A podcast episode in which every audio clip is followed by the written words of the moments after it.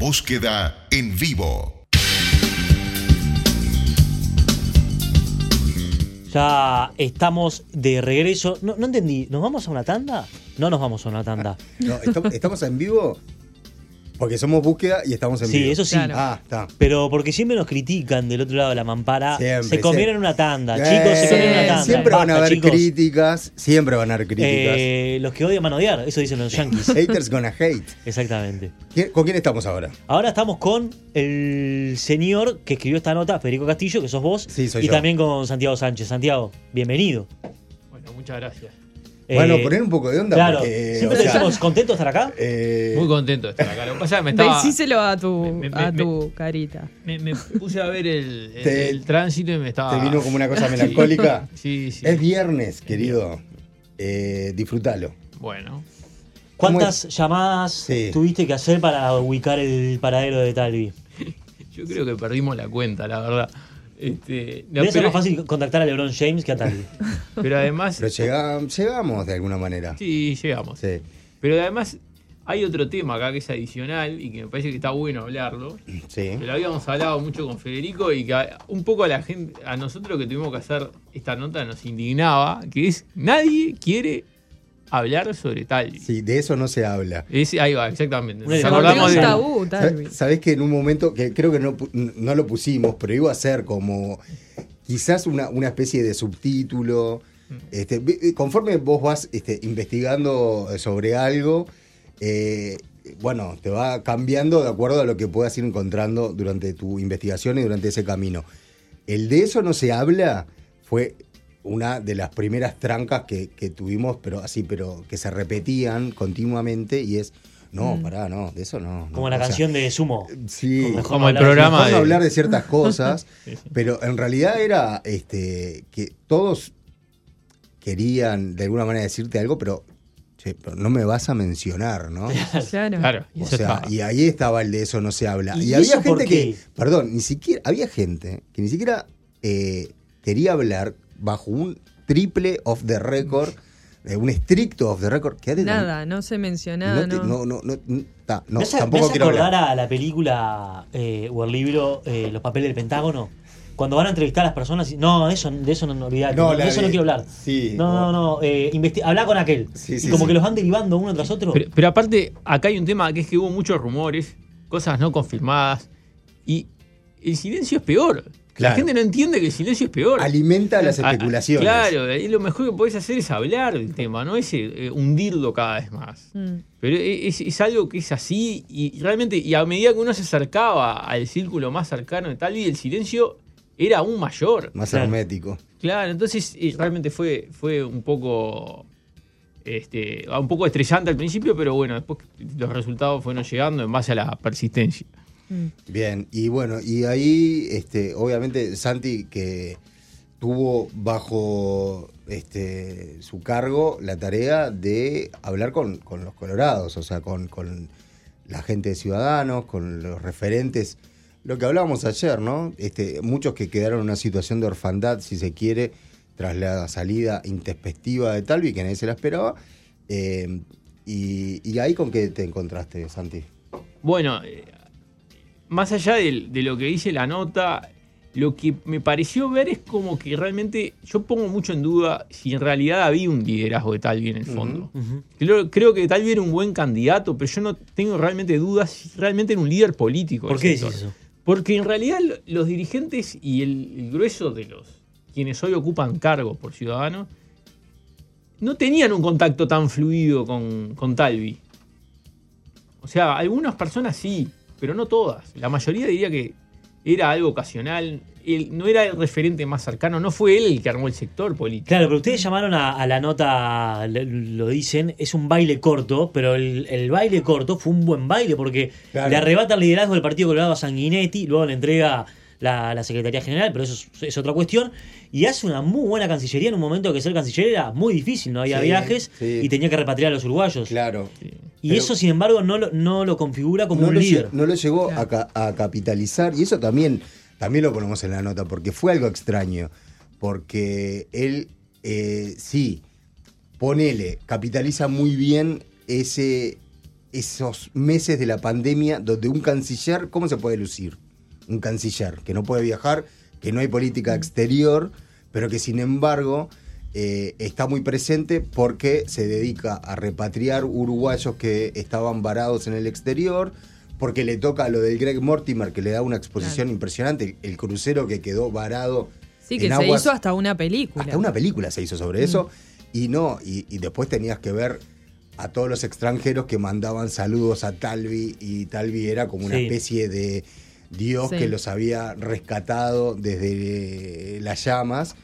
Eh, y sin embargo, también lo decimos ahí en la nota, eh, creo que eso fue como un oasis dentro de algo que eh, fue un paréntesis, ¿no? Dentro de algo que estaba mal desde el principio, que él pretendía tener una participación mucho más grande dentro del gobierno, sin darse cuenta de que el gobierno de la calle Pau es hiperpresidencialista, donde él toma las decisiones y no, y- y no suele compartir tanto, y menos a los socios de la coalición.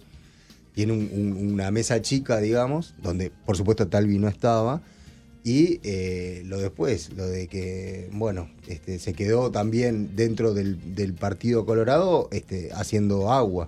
¿no? Sí, de hecho, bueno, después incluso hay un, como un intento de retorno donde él, al parecer, tomaba Sí. muchas decisiones con mucha con mucho ímpetu y después un poco iba para atrás, iba después se enojaba. Nos hablaron sí de una personalidad este, eh, muy fuerte, este, pero que tomaba decisiones que por ahí después iba un poquito para atrás, un poquito para adelante, las medía y Un poco intempestivas. Sí, Sí. eso, con algunos arranques tipo de ira, ¿no? Claro, y después, y eso, y en un momento hubo como una mague a volver, eh, hubo una reunión de- del sector Ciudadanos, donde ahí después de eso sí, él en, en esas jugadas, en esos había unos dirigentes que estaban tratando de, de, de- de alguna forma de conectar esa vuelta. Perdón, Santi, vayamos a esa, a esa mague de volver. ¿Cuándo, Sí. ¿cuándo fue y si fue una, una intención de él o de gente que lo fue a buscar? Bien. Ah, me parece un poco de las dos ahí, y acá se ve bien.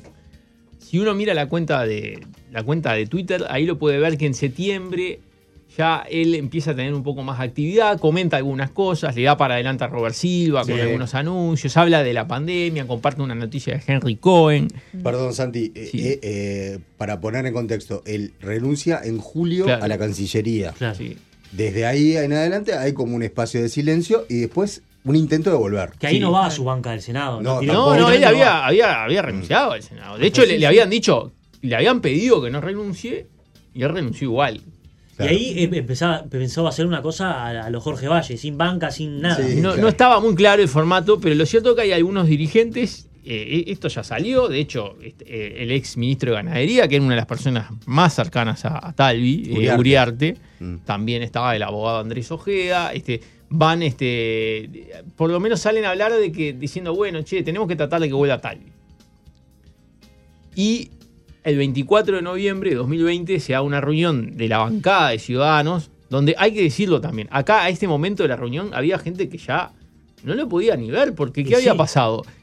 Después que renuncia tal, renuncia tal, y están las elecciones departamentales, Enseguida. y ahí hay dirigentes que se jugaban la vida, se jugaban la ropa, Sí. o con sus compañeros, candidatos, candidatos a ediles, a concejales. Y, y bueno, y Talvi no estuvo en esa elección como esperaban ellos al menos, ¿no? Había renunciado, no podías ir a pasear a Talvi por el interior del país. Claro. Entonces eso es un punto que dolió también. Claro.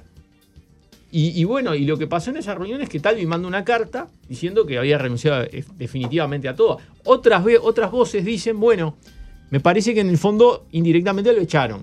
Porque vieron el amague, vieron como que quería volver y lo apretaron. ¿Sí o no, querido? Decidite, blanco-negro. Y ahí en la duda él echó para atrás. Sí. Y me imagino que también hubo gente que no quería que vuelva. Sí, hubo, eh, eh, efectivamente, hubo varios dirigentes que no querían su vuelta. sí. Y gente de primera línea. Y bueno, este, esta- era una reunión de bancada, en la bancada había dirigentes de peso. Claro. También se abre otra discusión y es el peso que pueden tener eh, los outsiders de la política cuando se chocan contra la política pura y dura, ¿no? Sí. Eh, eh, para esta nota, lo que pudimos averiguar es que ni el presidente de la República, ni su mesa chica, po- pongámosle el secretario de presidencia, este, Álvaro Delgado, tuvieron más comunicación, o sea, cortaron la comunicación después de su renuncia, o sea, no hubo más comunicación. Y ellos, desde la torre ejecutiva, también le hicieron saber de que, bueno, para, o sea, si te vas a, si, si, si querés un choque contra nosotros, porque hubo en algún momento, como decíamos a- al inicio, esa cuestión de querer tener una, un mayor peso en ciertas decisiones, unas declaraciones públicas que él hizo al observador sobre, sobre la visión que había Sí, sobre que gobiernan todos porque es un gobierno de coalición. Bueno, eso no, y, y otra también, sobre Venezuela. Ah, es verdad. Si era una dictadura, como el presidente de la calle desde, desde el Vamos este, lo, lo determinó, no invitó a Nicolás Maduro a su este, Asunción, por ejemplo. Eh, todas esas cuestiones fueron chocando entre el, el outsider de la política, el tipo que venía con la técnica, ¿no? O sea, el, el- el tipo técnico que venía a reformular este, la lucha contra la casta, ponele política, y este que no, no, no, no llegó a ¿no? cuajar. Y digamos. además que era muy temprano para chocar tan rápido Sí. con una coalición que estaba recién armada, Claro. recién se había aprobado la LUC y estábamos en plena pandemia y no era el momento todavía para chocar. Por ejemplo, ahora con Cabildo Abierto vemos algunas discrepancias, Sí. marcando unas distancias. Y seguramente se rompa la coalición, como siempre ocurre en todos los gobiernos de coalición, eh, en pasado el 2023. Era muy temprano, eso Pero sí. era muy temprano. Igual, y además hay otro factor que no es menor, porque él ya había roto la relación con Sanguinetti. Que no, digo, tenía varios frentes al mismo Sí. tiempo. Tenía el frente de la Torre Ejecutiva Sí. con el presidente, Sí. el frente interno del Partido Colorado con Sanguinetti y un frente que había generado ya en la campaña con Cabildo Abierto. Hay una historia de un cuadro en la nota que hacen Sí. referencia a ese, Sí. ese, esa decisión con Sanguinetti y con el presidente. ¿Cómo, cómo es bien? Eso fue porque, ahora no, no me acuerdo con exactitud, creo que era Testoni el que había pintado el cuadro. Sí, es Alfredo Testoni. Ahí va. Pero Eh, no- no- sí. yo no me acuerdo bien cuál era el cuadro, porque él le regala a la Sí, calle. ¿no? él va a- No importa, que sea un dibujo en paint, cualquier cosa. Sanguinetti le lleva a la sede de, de la, de la calle una pintura. Al comando ese que va, estaba Boulevard pensando Artigas. que la calle había ido a una gira, creo que era de carnaval, y cuando llega ve que está toda la prensa, lo fotografían, todo sale el regalo, y bueno, sale y se ve que lo vio y dijo, bueno, este es el- eh, acá el líder soy yo, el que se va a reunir, a reunir con la calle soy yo, y no Sanguinetti, y menos sin avisarme. Claro, o sea, te sacó de la pinoteca Sanguinetti un cuadro para regalar al presidente y te sentiste botijeado. Bueno, Claro. sí, no, pero una botijeada de aquellas. ¿eh? Sí. Aparte, hay una cuestión que también se, se- está en la nota. Es un error quizás estratégico que muchos se lo hicieron notar, que es haber nombrado a tu principal contrincante, a un tipo como Sanguinetti, Julio María Sanguinetti, dos veces presidente de la República, con todo lo que eso implica y con los hilos que mueve Sanguinetti, que ya sabemos, como el secretario general del partido. Sí, te va a hacer un asado dentro de una garrafa, Sanguinetti. Lo hizo, de hecho. Se quedó con todo. Se, se olvidó de la historia del Partido Colorado, del brazo de Jorge Valle. Lo, lo, sobreesti- lo subestimó. Sí, él pensó que una vez terminada la interna se habían. Que lo había derrotado. Claro, que era un abrazo fraternal y que estaba todo pronto. Pensó que lo había derrotado. Sí, Sanguinetti es eh, prácticamente inderrotable.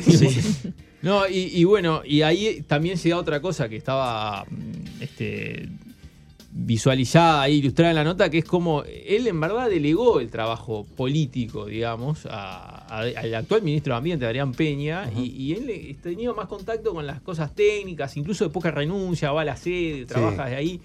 Pero claro, el- el- al fin y al cabo, el- las definiciones políticas van mucho más allá de lo técnico siempre. Y, y es una discusión eterna esta, pero bueno, en Uruguay es muy así. Y En Uruguay la política siempre termina ganando. Sí. Ya aquella frase de Mujica, lo No- político encima de lo jurídico. Este, y lo político por encima de lo todo. político, por eso, Sí. por eso sí, sí- sí será, ¿no? Lo político está por encima de todo. Es, es un país muy político. No te voy a preguntar Sí. qué va a pasar con Pedro, pero sí te quiero preguntar No, no, qué va a pasar lo- con lo de- Ciudadanos. De. No, no quiero, no quiero. Eso me lo dice fuera del aire. ¿Qué va a pasar con la gente de Ciudadanos? Robert Silva, Bueno. eh, Schipani. La- una prueba, en realidad, que me hace pensar a mí qué tan fuerte era el liderazgo de Talvi es que Talvi se fue y el sector hasta ahora no ha tenido pérdida. Entonces no era tan fuerte el liderazgo de tal. Claro, lo que me hace pensar es que Bueno, atrás. solo Uriarte. eh, eh, ya, sí, pero Uriarte es el suplente de la bancada de, de Ciudadanos en el Senado. Digo, ¿ha asumido alguna vez? No, no, no. No me consta tampoco que haya, se haya alejado del sector en sí, digo, sí, más o menos está más afuera de adentro por cómo pasaron las cosas, pero no, no, no ha tenido grandes pérdidas el sector. Eso sí, claro, si el sector ahora no encuentra un candidato para 2024, uno tiende a creer de que esto sí, de que esto se va a ir desmembrando. ¿Y puede ser Pedro? Y Pedro puede ser el candidato que desmembre a Ciudadanos. Yo creo que ah, si aparece Pedro, como cualquier partido político, además algún movimiento interno va a generar. Y sí, hay algunos dirigentes importantes de Ciudadanos que han dicho, nosotros, yo encantado que venga Pedro, pero no le voy a apoyar a Pedro. Sí. Pero otros dejan un, un piquito de duda ahí. Sí, el meme que aparece con la cara como diciendo, ah, no está tan mal, puede ser peor. Perdón, hay dos cuestiones. Y antes, este, primero, eh, quedó claro, eh, está claro en la nota, de que por las dudas, algún este, que- se haya aprendido recién, Talvi le cerró definitivamente las puertas a la política y eso es lo que de alguna manera este, aclara eh, la nota que sale en la contratapa de búsqueda.